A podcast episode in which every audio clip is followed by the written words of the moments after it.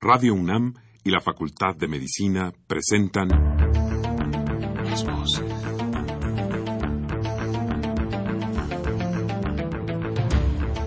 Voces. Las voces. Las voces. Voces. Las voces de la salud. Reflexión y análisis de las ciencias médicas. Acompáñenos.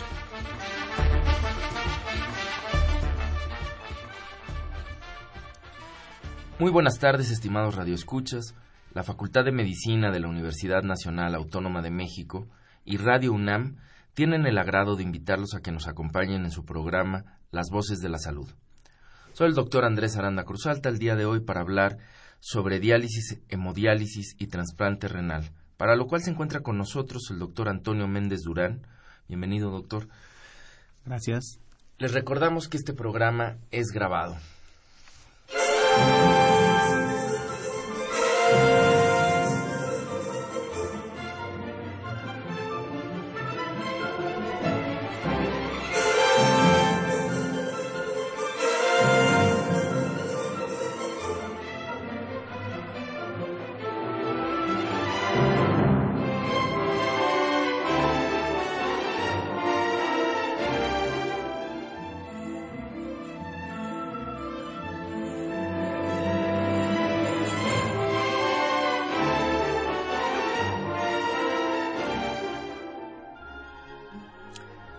Pues, como les comentaba, está con nosotros el doctor Antonio Méndez Durán. Él es médico cirujano, eh, egresado de la Universidad Michoacana de San Nicolás Hidalgo. Eh, tiene especialidad en nefrología por la Universidad Nacional Autónoma de México. Asimismo, ha realizado diplomados en investigación clínica y en dirección de hospitales. Y actualmente es el jefe de nefrología del Hospital General Regional número 25 del Instituto Mexicano del Seguro Social. Eh, bienvenido, eh, doctor Méndez, ¿cómo estás?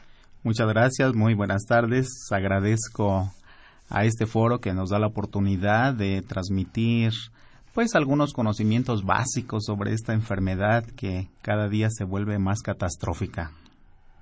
Sí, o este conjunto de enfermedades, ¿no? Que nos requerirían hablar precisamente sobre diálisis, hemodiálisis, que son tratamientos para problemas fundamentalmente, eh, si estoy equivocado me corriges, la insuficiencia renal es la que nos lleva a este tipo de situaciones como una, digamos, en cuanto a su frecuencia, junto con el trasplante, ¿no? Son estas, estos tratamientos, ¿es correcto? Es correcto, más bien diremos es la consecuencia de una serie de alteraciones y precisamente en esas alteraciones es donde podemos incidir para evitar que se presente esta, este desenlace o bien, por lo menos, para contribuir a retardar el daño renal. Hoy en día cualquier persona que le dicen requiere diálisis o que tiene un paciente en diálisis, pues parece que ahí se le acaba el mundo, ¿verdad? Entonces, tanto la enfermedad representa una situación catastrófica como sus tratamientos. Sí, eh, vamos a hablar un poco de ellos. Yo quisiera, si estás de acuerdo, que antes de que habláramos tanto de las enfermedades como de estos tratamientos y de estas opciones, si platicáramos un poco sobre el órgano, el riñón propiamente. Eh, no sé si nos podrías platicar un poco, pues, cuáles son sus características estructurales, funcionales, sobre todo, este, para qué nos sirven los riñones, más allá de las funciones que a lo mejor son obvias para todos, ¿no? Muy bien. Sí es necesario hacer algunas consideraciones generales para poder entender un poquito más pues, los aspectos que vamos a tratar más adelante. Los riñones se forman en el embrión. En la cuarta semana de gestación ya están presentes. Estudios muy recientes demuestran cómo desde inclusive en la tercera semana ya se pueden determinar sustancias que produce el riñón. En la cuarta semana ya se presenta esta organogénesis y la naturaleza nos ha dotado de un órgano par. En la etapa embrionaria e inclusive fetal, estos órganos se encuentran en el abdomen. A medida que se lleva a cabo el crecimiento intrauterino, pues estos órganos se van desplazando del abdomen hacia la pelvis para finalmente en el nacimiento ya los tenemos a un lado de la columna vertebral. Y quiero hacer un comentario muy importante. Muchas personas piensan que los riñones duelen con mucha frecuencia. Y un motivo muy importante de la consulta es me duelen los riñones. Y se tocan el dorso, te tocan la espalda baja. Y bueno, también aprovecho el foro para decir que los riñones generalmente no duelen, salvo cuando existe una condición específica como es la presencia de piedritas en la orina o algunas masas tumorales. De ahí en fuera no generan dolor. Y esos dolores más que nada son de origen músculo esquelético o bien es el colon. Las porciones del colon también se relacionan estrechamente con el riñón y puede ser desde una colitis, una inflamación intestinal. Las funciones de los riñones. Estamos acostumbrados a pensar que pues el riñón es el que se encarga de eliminar el agua y produce la orina. Pero en realidad nuestros riñones tienen funciones muy importantes. Sin los riñones no podemos vivir pudiéramos decir que una gran función es la producción del agua, la producción de la orina. Otra, la regulación del equilibrio ácido-base. ¿Qué significa esto? Todos los alimentos que consumimos tienen iones de hidrógeno, tienen electrolitos, tienen sustancias con cargas positivas, otras con cargas negativas. A estas moléculas les llamamos electrolitos. Si nosotros realizamos un consumo importante de alguna de estas sustancias, pudiera ser nociva para nuestro organismo. De manera que el riñón se encarga de generar una regulación. Tomo, dice el riñón, tomo lo que necesito, elimino lo que no necesito. Así que el riñón entonces tiene esa capacidad, vamos a hablar ya un término más médico, de concentrar la orina. Elimina el sodio, el potasio, el fósforo, el ácido úrico y muchas toxinas llamadas productos nitrogenados como es la urea, como es la creatinina. Bueno, otra de las funciones es producir hormonas. El riñón se encarga de mantener nuestra sangre en la mejor condición. Fíjense ustedes que es el riñón quien da el estímulo a la médula de los huesos para producir la sangre. Así que ante una enfermedad renal crónica, estos pacientes cursan con anemia. El riñón es el órgano que se encarga de regular el metabolismo del calcio y el fósforo, de manera que una persona con enfermedad renal comienza a descalcificarse y requiere suplementos de estas sustancias. También produce otras sustancias que participan en la regulación de la presión arterial. Estas sustancias son vasoconstrictores, se llama la renina, la angiotensina, que en algunas situaciones es útil, es benéfica, pero más bien tiene mayor participación en situaciones patológicas. Ahí se encuentra el origen de la hipertensión arterial, de por lo menos en más del 95% de esos pacientes que sufren hipertensión arterial. Otras funciones, bueno, también produce sustancias, así como estas vasoconstrictoras, otras llamadas vasodilatadoras, y me refiero a las prostaglandinas. Estas sustancias son protectoras. Tenemos prostaglandinas en el estómago, por ejemplo. Se encuentran dándonos una protección a través del moco secretor del estómago. Hay otras prostaglandinas en otros niveles, pero en el riñón produce una prostaglandina que genera una vasodilatación, que se aperture la arteria renal para que pueda llegar grandes cantidades de sangre y que este órgano pues se desempeñe de la mejor manera. Así que tenemos muy diversas y complejas funciones de este órgano, que desafortunadamente cuando se enferma requerirán múltiples estrategias, múltiples fármacos para poder atenderlo. Claro. Eh, todas estas funciones, digamos, tanto las excretoras como las funciones glandulares que acabas de enumerar así a grandes rasgos, se ven afectadas cuando hay enfermedad renal, se afectan eh, las dos, eh, las dos funciones, los dos grupos de funciones. Diremos de en manera- mayor o menor medida, ¿no? De manera general podremos decir que el, fun- el riñón hace dos cosas, ya englobando todas estas cualidades. Uno, ultrafiltrar, es decir, elimina agua. Y la otra es depurar. Depurar es eliminar los solutos, eliminar esas sustancias. Así que cuando el riñón enferma tiene esas dos cualidades.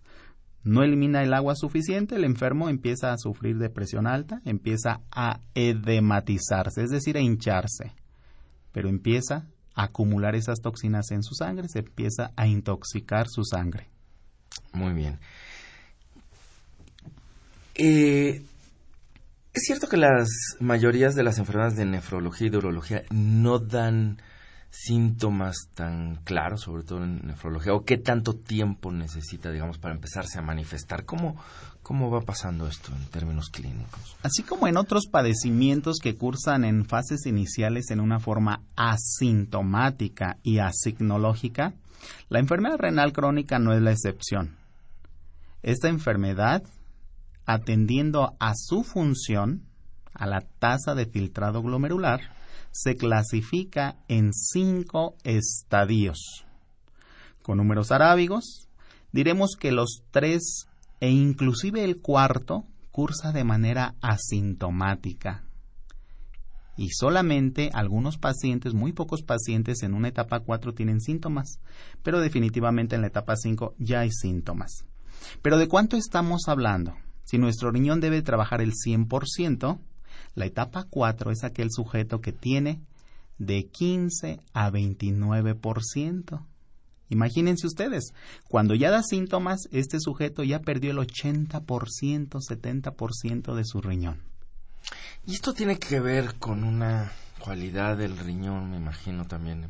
eh, parte que es esta y que permite finalmente el trasplante que no sé si nos podrías podrías ahondar un poco sobre esta cualidad del riñón que hace que sea posible este que aunque tengamos dos riñones y lo, lo- lo natural sea nacer con dos riñones eh, cuando se va suprimiendo la función del riñón se habla de una cierta compensación por parte de las otras nefronas, ¿no? De las otras unidades funcionales, Es correcto. inclusive del otro riñón, ¿no?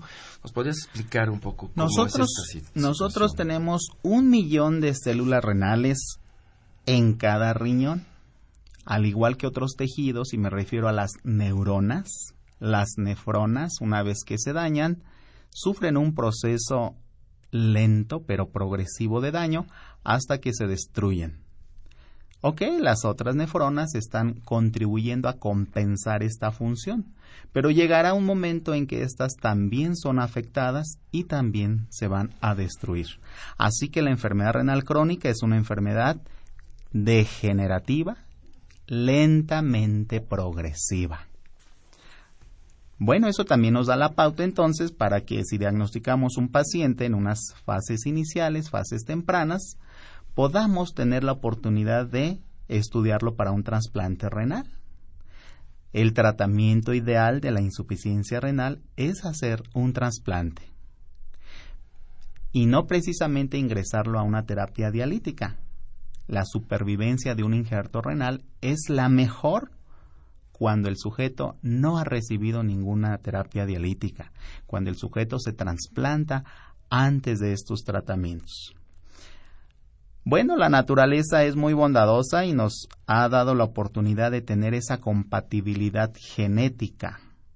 Y hoy podemos trasplantar sujetos que tengan consanguinidad, que sean parientes con consanguinidad, con compatibilidad de grupo de RH y otras sustancias que se detectan en la sangre que se llaman el HLA. Eso ya son pruebas específicas, especiales para determinar cuánta carga genética está compartiendo este potencial donador. Más aún, Ajá. más aún, aunque no haya parentesco, una persona que no tenga consanguinidad también puede ser donador, pero esto probablemente redunda en una reducción muy importante de la supervivencia del injerto renal.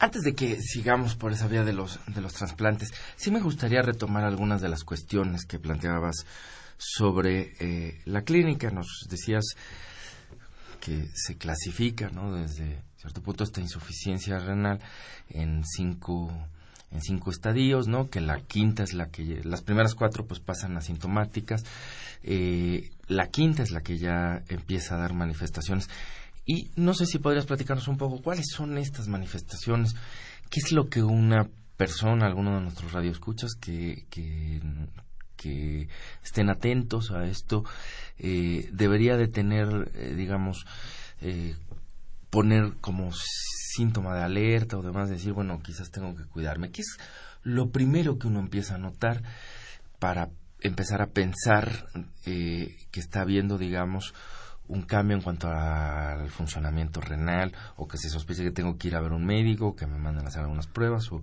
cuáles son los primeros datos? ¿Qué es lo hay manifestaciones generales de la enfermedad y hay manifestaciones ya específicas derivadas de la intoxicación, le llamaremos a la intoxicación uremia.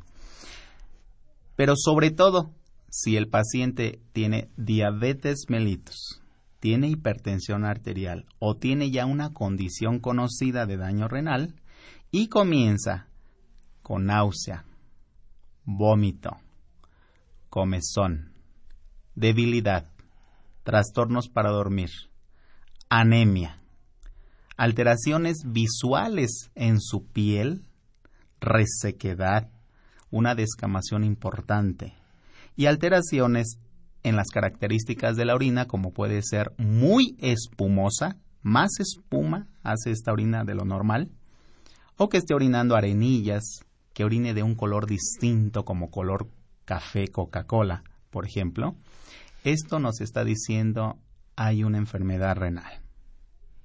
Muy bien. La, sí, la parte de la piel es de las descripciones también clásicas, ahorita que la mencionas, la famosa sí, escarchurémica, también que a ser muy tarde y que da ese olor también muy particular. Cuando el paciente está muy intoxicado, ya en los en los estadios muy avanzados. Huele huele. Los textos dicen un olor amoníaco. Aliento urémico es amoníaco. Y bueno, mucha gente dice, bueno, ¿a qué huele el amoníaco? Huele a orina. A orina. Eh, claro, lo ideal es no llegar hasta allá y afortunadamente, eh, entre otras cosas, pues se cuenta con las baterías de estudios eh, de laboratorio, de gabinete, que a veces pues nos permiten o nos han históricamente, digamos, nos han venido permitiendo en, esta como en muchas otras enfermedades, pues hacer diagnósticos lo más tempranamente posible, que cada en cada caso es posible que aquí pues a lo mejor que, fuera mucho, pero no es tanto, pero establecer también con ciertas precisiones y quizás no llegar a estas fases clínicas tan tan tardías ¿Qué análisis clínicos, una vez que se sospecha que hay falla renal, que estamos frente a una posible insuficiencia renal, qué análisis eh, de laboratorio, de gabinete, son, digamos, los que se deberían de recomendar? Creo que para seguir un poco con este esquema que has planteado, quizás los generales y los específicos, ¿no? Este... Me recuerda este, este, este apartado, algo que escribí hace un año el hacer el diagnóstico de un enfermo renal no debería ser hecho por un especialista de los riñones, por un nefrólogo. Cualquier médico de primer contacto de cualquier especialidad debe de tener la capacidad de identificar alteraciones bioquímicas a nivel renal. A nivel bioquímico, la biometría hemática, podemos encontrar anemia. A nivel de una química sanguínea, la urea, la creatinina, el potasio, el ácido úrico son determinantes para hacer el diagnóstico de una enfermedad renal o aguda o crónica. El examen general de orina no es determinante para hacerlo. El examen general de orina escasamente nos puede brindar la presencia de proteínas. Sin embargo, cuando presenta un sujeto proteínas en la orina, significa que está perdiendo una gran cantidad. Hoy tenemos un recurso específicamente para proteínas, se llama microalbuminuria. Un paciente puede estar ya tirando proteínas en pequeñísimas cantidades, quiero decir, y el examen de orina no lo detecta. solo grandes cantidades. Así que tendríamos que ir en búsqueda de la microalbuminuria. Entonces, señores, son exámenes básicos, ni siquiera son de especialidad. Un check-up general, biometría hemática, una química sanguínea, un examen de orina, es suficiente para hacer un rastreo, una pesquisa o un screening de los enfermos renales. Una vez que este sujeto presente alteraciones, bueno, sí vale la pena que lo vea el especialista para determinar ya situaciones más específicas. Clásicamente un estudio llamado depuración de creatinina, que consiste en tomar, recolectar, perdón, en recolectar la orina de 24 horas, pues es el que se ha tomado así como un estándar de oro para medir cuánto, qué porcentaje trabaja un riñón. Y con base a ese porcentaje, clasificar a este paciente en cualquiera de esos cinco estadios. Hoy la depuración de creatinina se considera un método no muy exacto, no muy correcto, y ha venido a ser sustituido por diferentes ecuaciones matemáticas. Tenemos diversas. ¿Cuál se recomienda? La que conozca el médico, pero aplique una. La que sea, pero aplique una. Finalmente, para determinar, estadificar el daño. Muy bien. Y una vez que se ha estadificado el, eh, pues este daño, eh, ya comentabas eh, hace unos momentos, lo ideal sería que pues se pasara, ahí pasáramos a hablar de los trasplantes y esto sería lo idóneo, es que si el daño lo permite, el tiempo lo permite, pues entrara inmediatamente a una condición de trasplante en la que eh, lamentablemente, y yo quisiera dejar para el final esta parte de los trasplantes, mm, pues no siempre es posible, ¿no? Este, por diversas razones, que además me gustaría mucho también intercambiar algunas opiniones contigo.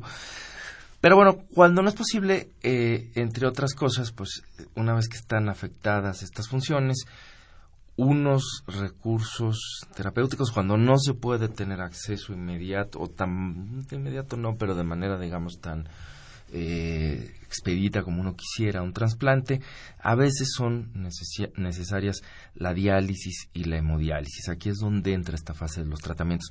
¿Nos podrías explicar qué diferencias hay, qué son la diálisis y la hemodiálisis? Dejemos a un lado entonces el tratamiento farmacológico, porque diremos que el enfermo renal requiere una dieta, recomendaciones específicas requiere diversos fármacos. Pero una vez que ni la dieta ni los fármacos y que la enfermedad llega a su fin, pues ese paciente no se va a desintoxicar con ninguno de estos, tendremos que emplear una terapia dialítica. Las terapias dialíticas son diálisis peritoneal, un método que se realiza a través de un catéter que se inserta en el abdomen, y la hemodiálisis, a través de un catéter y este catéter nos permite conectar a una máquina, es decir, a un riñón artificial. Los métodos, una vez evaluados después de muchos años, tanto en Europa como en Estados Unidos, han demostrado que son igual de efectivos, que las complicaciones derivadas de los dos son similares que los costos probablemente sean más costoso hemodiálisis que diálisis peritoneal. Y algo que nos preocupa mucho, la supervivencia. Los dos tienen una supervivencia similar. Entonces, si tengo métodos similares, ¿qué voy a hacer? Ah, bueno, es, hay indicaciones precisas para usar un abdomen, hay indicaciones precisas para no usarlo, es decir, hay contraindicaciones. Vamos a poner un ejemplo.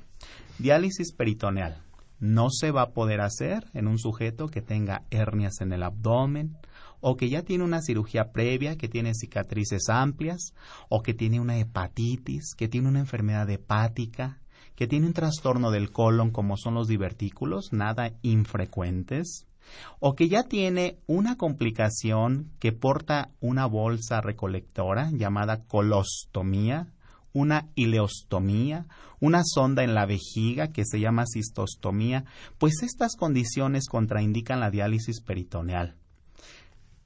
Tal vez los que nos estén escuchando digan, ¿qué será esto? ¿Serán situaciones raras? No son raras, son muy frecuentes. Pero voy a lo más frecuente.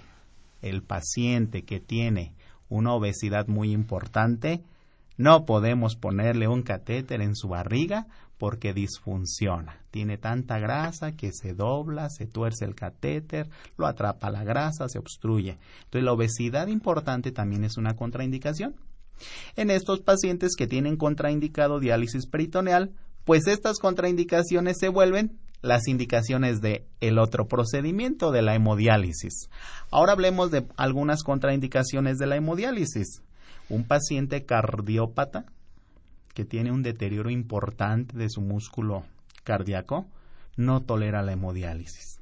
Un paciente infartado, un paciente que tiene arritmias, no es candidato a hemodiálisis. Ahí el corazón es el que ponemos a trabajar y esto representa un riesgo mayor.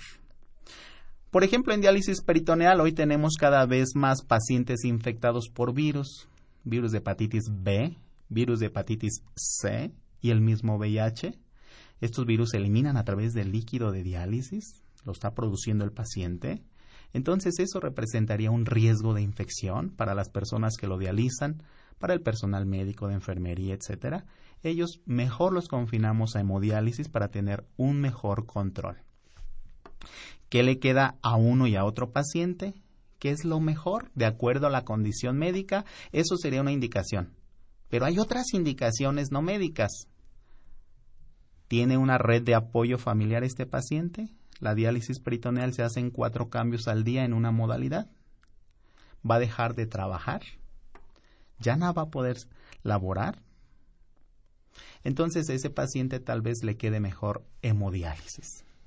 Entonces entran en juego otros aspectos familiares y por supuesto en la población que no tiene acceso al servicio público de salud, el aspecto económico es determinante.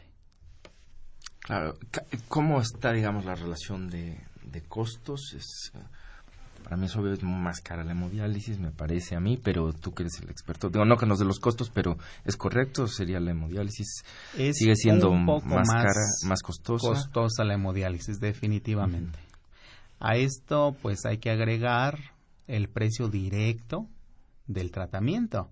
Pero este paciente toma tal vez antihipertensivos, se aplica insulina, requiere eritropoyetina para la anemia, requiere tratamientos especiales para las alteraciones que dijimos del calcio fósforo. Entonces, es una inversión muy importante. Por eso estas enfermedades ofrecen un panorama devastador para México, Latinoamérica y para el mundo entero. Ningún sistema de salud en el mundo puede contener los gastos de estas enfermedades. ¿Cuándo, eh, ¿Cuáles son las causas, digamos, más frecuentes de estas enfermedades que estás mencionando que, eh, que, requieren o que se hace que se, que se le indique, ya sea un niño o un adulto, una diálisis o una hemodiálisis? Eh, según ya los criterios. Las causas son diferentes en el paciente adulto que en el pediátrico. En el paciente pediátrico generalmente son trastornos congénitos, son malformaciones congénitas, riñones disminuidos en su tamaño, se llama hipoplasia renal, riñones inmaduros, que bueno, pues en los primeros años de vida están funcionando, pero a medida que este, este cuerpo va adquiriendo mayor talla, mayor peso, estos se vuelven insuficientes para mantener este peso y estas funciones orgánicas. Las obstrucciones congénitas y las glomerulopatías así son un grupo de enfermedades llamadas que afectan al riñón, glomerulopatías, son las causas en los pacientes pediátricos. En el adulto, la principal causa es la diabetes, la segunda la hipertensión arterial, la tercera también las glomerulopatías y en el cuarto lugar tenemos un padecimiento que cada vez se está identificando más, se llaman riñones poliquísticos. Muy bien, me gustaría antes de entrar a los trasplantes hablar nada más de las complicaciones, pero vamos a una pausa y regresando a la pausa a ver si podemos hablar un poco de las complicaciones de estos procesos. Muy bien. Gracias.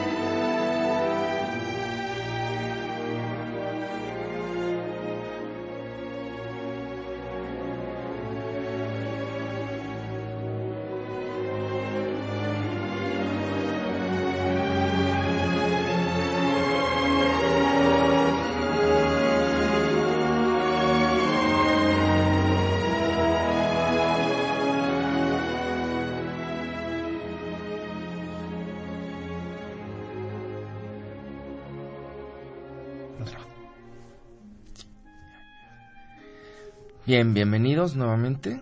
Eh, y pues comentábamos al final, estábamos platicando ya sobre diálisis y hemodiálisis. Y ya nos mencionaba el doctor Méndez, ¿no? Las, las indicaciones de cada una, las, los riesgos, los beneficios, costos, etcétera, que son hoy en día, después de ya haberse usado durante ya varios, eh, pues un par de décadas ahí la hemodiálisis, ya tenemos como elementos que nos permiten decir cuáles son ventajas y desventajas de cada una en un momento determinado. Comentaba, eh, ¿cuáles son las complicaciones más frecuentes que se ven en la clínica, eh, tanto de un procedimiento como de otro? Porque alrededor creo que a veces se les, a veces con razón y a veces sin razón, se les, este, pues siempre se construyen ahí como ideas de que si te hacen esto te va a pasar tal o cual cosa. Y efectivamente son procedimientos, me parece, los dos que llevan ciertos riesgos, como muchos de los procedimientos médicos. ¿Cuáles son los, las complicaciones más frecuentes? Los dos procedimientos llevan riesgo. El mismo riesgo inicia desde poner un catéter, hacer una cirugía en el abdomen para instalar un catéter, un cuerpo extraño, que si bien son de silicones altamente de alto grado médico, se llaman hipoalergénicos, finalmente hay problemas someter a un paciente a un quirófano, bueno, eso es un riesgo. Poner un acceso vascular para hemodiálisis consiste en hacer una punción en la vena yugular, instalar un catéter que va a la vena cava directo al corazón, eso es un riesgo. Bueno, ahí sí el nefrólogo pues ya entra con terapias especializadas para esto. Fíjense que hay un mito en los pacientes con diálisis. Y la creencia es de que la supervivencia se acorta demasiado una vez iniciado la terapia. Así que bueno, se viene haciendo el teléfono descompuesto con los familiares, con la familia y todo el mundo dice diálisis es igual a morir. Pero la reflexión que hoy quisiera dejar es, una vez iniciado el tratamiento en forma temprana, en forma oportuna, la supervivencia y las complicaciones son, por supuesto, la supervivencia es mayor y hay menos complicaciones. En otras palabras, le va muy bien al paciente. Pero si un paciente se somete a una terapia ya muy tardíamente, por supuesto que ya trae complicaciones. Es un paciente que tiene diabetes, que tiene hipertensión arterial, que tiene falla cardíaca, que tiene un trastorno vascular, que lo recibimos ya amputados que lo recibimos a veces cieguitos, que lo recibimos con las secuelas de un evento vascular cerebral. Bueno, es un paciente complejo, en donde la diálisis no va a modificar la expectativa de vida. La diálisis solamente es una función más, un recurso más en todo este arsenal terapéutico. Pero, desafortunadamente por esta multipatología, pues la expectativa de vida es recortada, no adjudicada al tratamiento. Les voy a poner un ejemplo. ¿Cuál es la supervivencia de un paciente en diálisis peritoneal en España? 20 años. Con trasplante renal, 30 años. En hemodiálisis, 25 años. ¿Qué hace diferente esa población de la mexicana, donde en México la media nacional son 32 meses? Es aquí donde entra en juego los factores de riesgo para sufrir el daño. Fíjense y les pregunto a todos los que nos escuchan, ¿usted ya sabe cómo tiene su presión arterial? ¿Ya se hizo una determinación de colesterol, de triglicéridos, de ácido úrico? Pues esos son los factores que hacen que nuestro riñón se dañe tener colesterol, triglicéridos, ácido úrico, comer grandes cantidades de carnes, tener presión arterial alta y por supuesto tener glucosa alta. Así que cabe en este momento hacer un énfasis en un término muy nuevo en la medicina y en la nefrología y se llama nefroprotección. La nefroprotección puede ser primaria. ¿Y eso qué quiere decir? Se aplican estas medidas estratégicas a una población que es sana.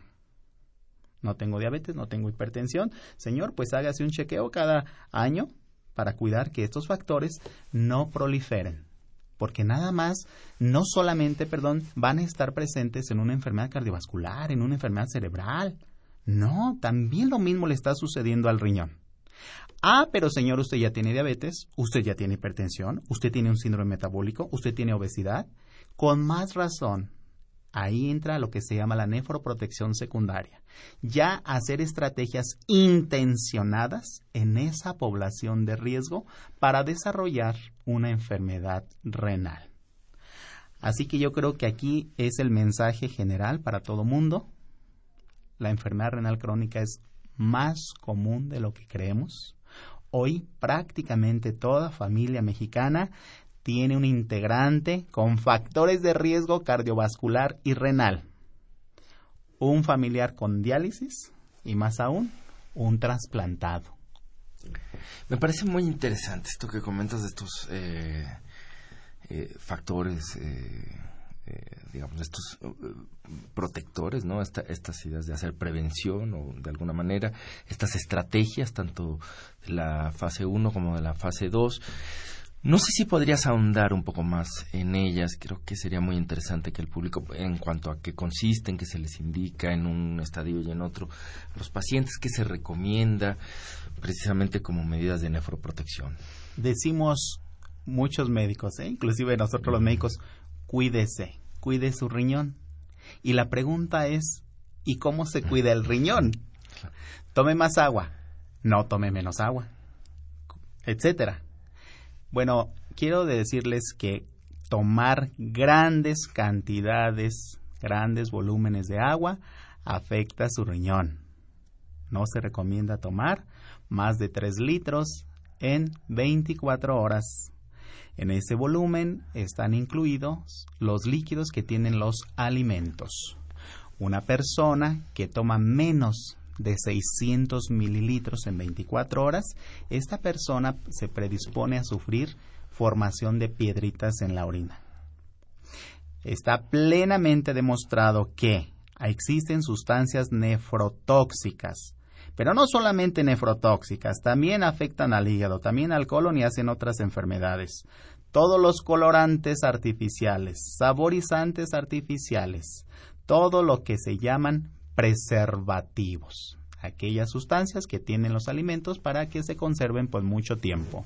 Esto lo traen los enlatados, los embutidos y todas aquellas comidas que ya vienen pues precocidas o ya prácticamente listas para desenlatarlas y comérnoslas. Se recomienda entonces evitar el consumo de todo esto, esas cantidades de agua, no comer grandes cantidades de proteínas, y aquí viene otro mito. ¿Es más mala la carne roja que la carne blanca? Señores, las proteínas son iguales. No importa el color, el riñón no ve qué le llega de qué color.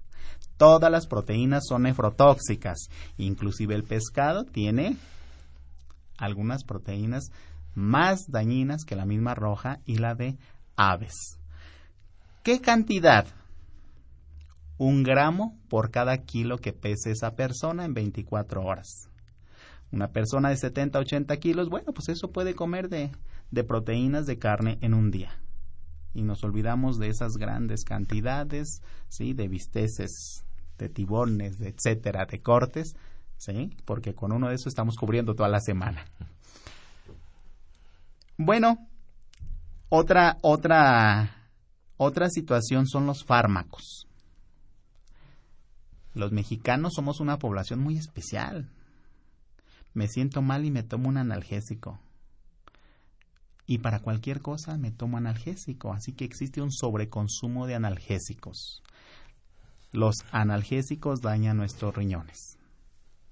Entonces, tiempos establecidos para una enfermedad, 5, 7, 10 días, no más, dosis correctas, intervalos correctos, porque los analgésicos hacen daño renal. Así como algunos otros antibióticos que, bueno, a la cabeza se encuentra el trimetoprim, muy socorrido, y otro grupo que se llaman los aminoglucósidos, estos son la gentamicina, amicacina y sus derivados. Serían recomendaciones en general. Muy bien. Eh, pues ahora sí, no sé si antes de entrar a la cuestión de los trasplantes quisieras además agregar algo o comentar algo hasta este momento. Y si no, en la parte final, desde luego, también podríamos hacerlo. Muy bien. El trasplante renal, el Instituto Mexicano del Seguro Social está realizando 1.200 a 1.300 trasplantes cada año a nivel nacional. Así que ya es un muy buen número de pacientes que cada vez se trasplantan. Pero este número solo representa un 4 a 5% de la población que recibe diálisis. Es decir, de cada 100 pacientes que están en diálisis, solo 5 llegan a ser trasplantados. Decíamos hace un rato, los riñones los podemos tomar de un donador vivo relacionado, es el pariente el hermano, la hermana, el primo, el papá o inclusive un hijo. Y también se pueden tomar vivos no relacionados, no parientes. Esto es un amigo, un cuñado, un compadre. Y los esposos también son no relacionados. ¿Por qué no hacemos suficientes trasplantes? Por los mitos que existen en la sociedad, por una falta de cultura en la donación de órganos y aquí desafortunadamente el aspecto religioso tiene un, un, un papel determinante. ¿Sí? Nuestra cultura mexicana prefiere sepultar sus cadáveres completos, no donar, no hacer una especie de mutilación como sería la donación. Entonces, aquí México no ha avanzado mucho. Los países que tienen el mayor número de trasplantes, como es España a nivel mundial, bueno, se tiene porque tienen los órganos, porque la donación está legislada. Como es Cuba, está legislado. Como son algunos países orientales, bueno, está legislado. También existe. Perdón, perdón, porque tocas un. Este punto me parece muy importante. Aquí en nuestro país, porque si, es, si bien es cierto que en, que, en España está legislado, en estos países también, en los nuestros también, pero me parece a mí que también eh, eh, sabemos que en el caso español, por ejemplo, además de una legislación o una campaña muy importante, muy, muy importante, digamos, para, no solo para eh, que la gente tuviera, es un país también mayoritariamente católico finalmente, como el nuestro, ¿no? Y, eh, y se hizo una campaña de persuasión esa legislación no obligaba, a diferencia de algunas que hicimos aquí en los 90, creo que también habría que revisar ahí un poco nuestras estrategias. Eh, y lo que sí se trató es de persuadir, digamos, a la gente para que hubiera más donantes cadavéricos, por ejemplo, entre otras cosas. Y la siguiente situación, la logística, ¿no? De las instituciones eh, españolas, ¿no? Que también permitió eh, dicho por ellos en algunos de los congresos, seguramente tú tienes mucha mejor información que yo en esto, eh, que eh, pues se pudieran utilizar esos órganos, ¿no? O sea, muchas veces se tiene el órgano, el donante está en un sitio, el donador está en otro, y a veces eh, eh, lograr, digo, no solo la compatibilidad, la histocompatibilidad y todo lo demás, sino a veces también la parte logística de poder mover esto de un sitio a otro y convencer a la gente, pero convencerla no volviéndola, digamos, hay aquí sí ha habido, digamos, dos estrategias, ya que hablabas de legislación, ¿no? Una estrategia que ha sido forzar a la población, decir, te conviertes en donador obligatorio porque así lo queremos volver desde el Estado, versus la estrategia que me parece que es precisamente la de uno de los países más exitosos en este sentido, que es decir, no, o sea, vamos a apelar a la solidaridad, a que efectivamente podemos comunicarnos y que como en muchos otros casos, y yo creo que los mexicanos también lo hemos sido en muchos momentos, pues podemos ser solidarios, podemos entender la importancia que tiene que donemos órganos. No sé si puedes ahondar, esta es mi impresión, pero ¿cuál es la tuya como No, tienes toda la razón. Desafortunadamente, en materia de donación, pues se ponen las cosas más complejas que en las terapias dialíticas, porque se requiere toda una red de apoyo, de apoyo institucional, apoyo extrainstitucional, apoyo de sociedades, de fundaciones y apoyo gubernamental. para tener los recursos necesarios para desplazarse esos equipos quirúrgicos dentro de un mismo, una misma ciudad, dentro de un mismo estado o fuera de estos estados. El recurso humano, no tenemos suficientes nefrólogos, nos quejamos, tenemos menos trasplantólogos. ¿Quién va a hacer esas cirugías? Tienen que desplazarse. Entonces viene esa parte logística y creo que nos falta mucho, muchísimo por hacer. Hoy también ya se cuenta con una figura que se llama el procurador de órganos, que puede ser cualquier personaje, desde un trabajador social, un enfermero, un médico, que se encarga pues de realizar todas estas gestiones cuando ocurre una defunción, de platicar con los familiares, de arreglar el aspecto legal. Entonces, estos personajes ya nos están ayudando mucho. Pero también ya se generó hace muy poquitos años, ¿eh? La figura del coordinador hospitalario de trasplantes. De manera que cada vez, bueno, cada vez se extiende más este conocimiento, cada vez se unifican, porque esa es otra situación, se unifican estos conceptos, estas estrategias y pues algún día estaremos unificados todo el país. pues eso esperemos. Yo recuerdo, por ejemplo, algunas de las cosas que comentaban, que alguna vez escuché de los colegas españoles cuando empezaron a tener mucho éxito. Eh, ellos mencionaban además, lo digo, mencionabas tú los nefrólogos, los trasplantólogos, mencionar además la creación necesariamente, sobre todo a en un segundo, eh, en lo que es, vamos un segundo nivel, ¿no? En hospitales de segundo nivel y demás, de equipos interdisciplinarios, ¿no? No solo cirujanos capacitados para obtener los órganos, sino además todo un conjunto de personal, eh, psicólogos, trabajadores sociales y demás, porque las situaciones son muy fuertes, también hay que entender esto, ¿no? Normalmente estos donadores cadavéricos pues se presentan en situaciones de manera muy importante, que son las que les permitieron muchas veces a ellos, son eh, situaciones accidentales, muchas veces gente joven, es decir, son pérdidas muy dolorosas para la familia.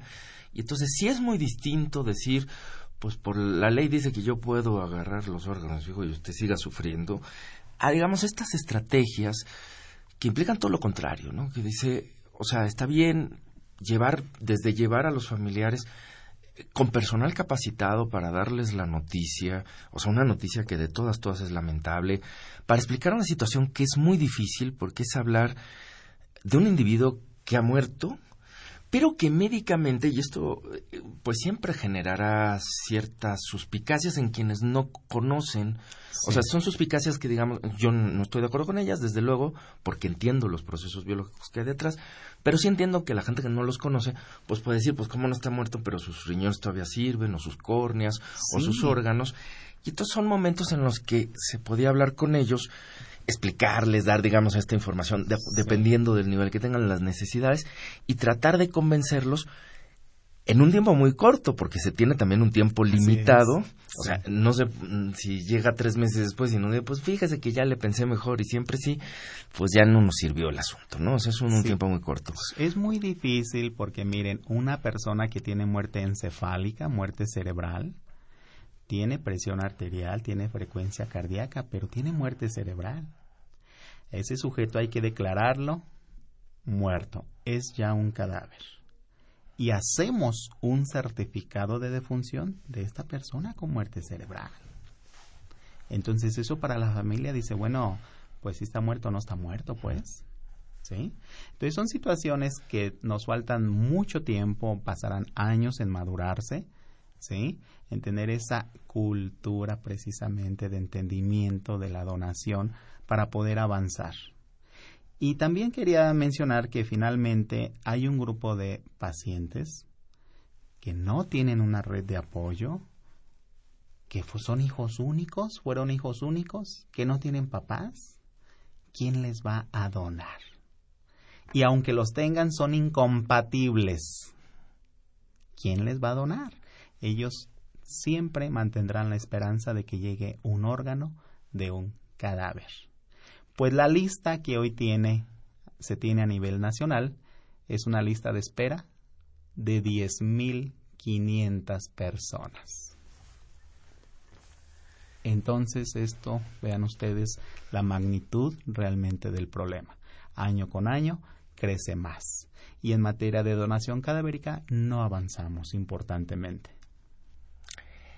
¿Qué es, eh, en tu opinión, cuáles deberían de ser los cambios más importantes a mediano y corto, a corto y mediano plazo? Pues para por lo menos ir desestancando todos estos problemas. Yo creo que hay estrategias que se pueden llevar a cabo en forma inmediata, tratando de mejorar los resultados en las terapias dialíticas, en los tratamientos y que pueden impactar rápidamente y si no a un mediano plazo. Y hay otras estrategias que estarían dirigidas a un largo plazo. Fíjense que México no cuenta, o sea, es una lástima, no cuenta con un programa de salud renal, siendo que México aporta el 30% de los pacientes en diálisis en el mundo.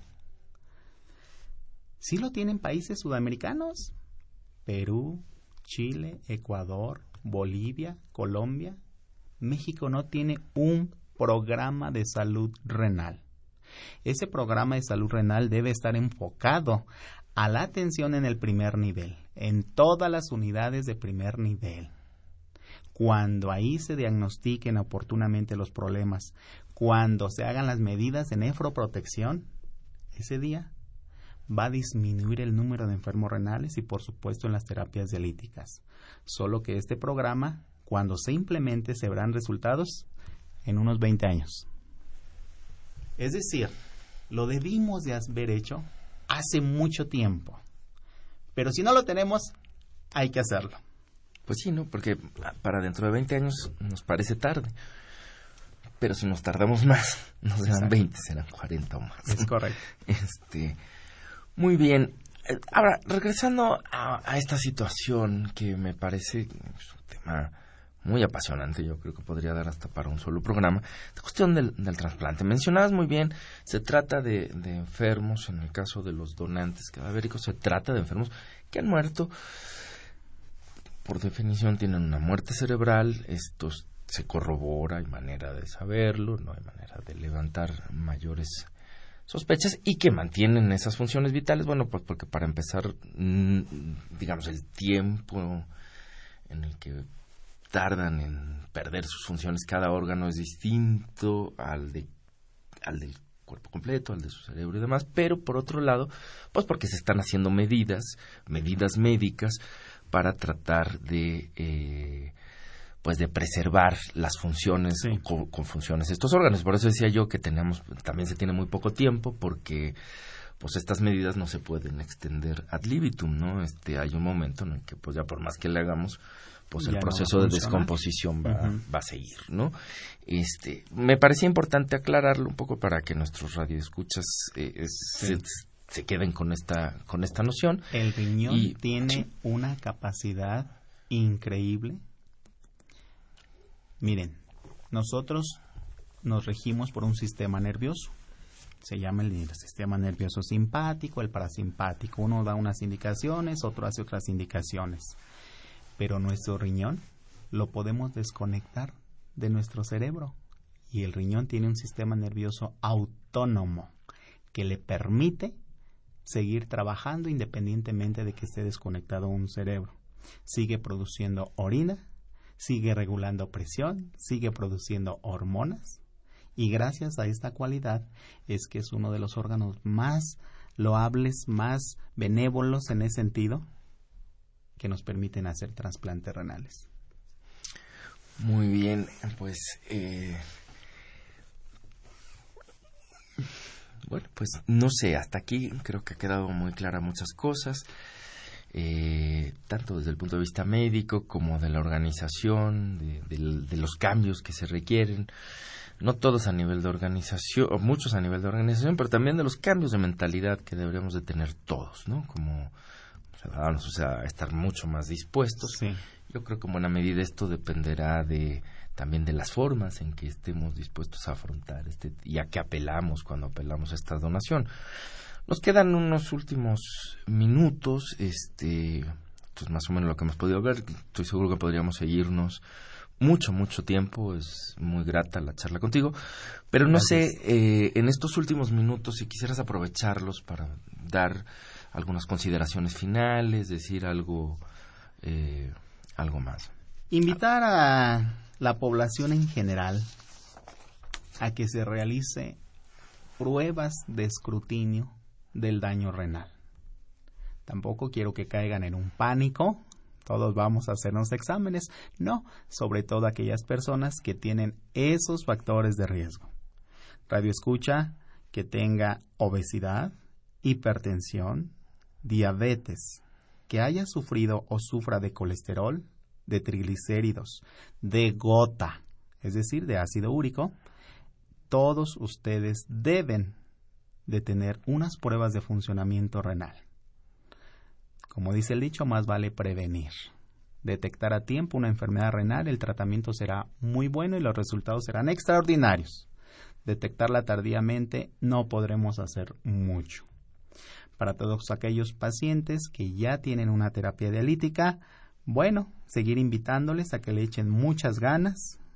Ellos enfrentan un proceso muy difícil no es solamente la enfermedad renal pura, es el que tiene diabetes, es el que tiene hipertensión, el cardiópata, el que tiene secuelas de algún evento vascular, el que no tiene la red de apoyo. ¿Sí? Un trasplante está ahí atrás, ahí atrás. Siempre será la esperanza, sigan echándole ganas, los adelantos científicos y tecnológicos cada vez están más cerca de tener mejores y mayores recursos en su beneficio. Pues muy bien, muchas gracias. Esperemos que así como los adelantos científicos y tecnológicos mm, nos sepamos también organizar y poner de acuerdo para que todo marche mucho mejor. Pues muchísimas gracias, doctor Méndez Durán. Eh, nos tenemos que despedir. Muchísimas gracias a ustedes. Yo sigo a sus órdenes y encantado de acudir a este foro. Gracias. Esta fue una coproducción de la Facultad de Medicina y Radio UNAM a nombre del doctor Enrique Graue Vichers, director de la Facultad de Medicina, y de quienes hacemos posible este programa, en la producción y realización, la licenciada Leonora González Cueto Bencomo y la licenciada Erika Lamilla Santos, en los controles el señor Francisco Mejía, y en la conducción su servidor Andrés Aranda. Les agradecemos su atención y los esperamos en el próximo de la serie. Radio UNAM y la Facultad de Medicina presentaron Las voces.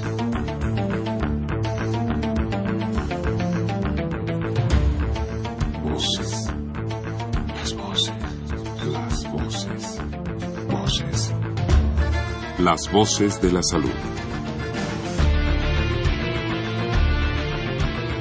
Reflexión y análisis de las ciencias médicas.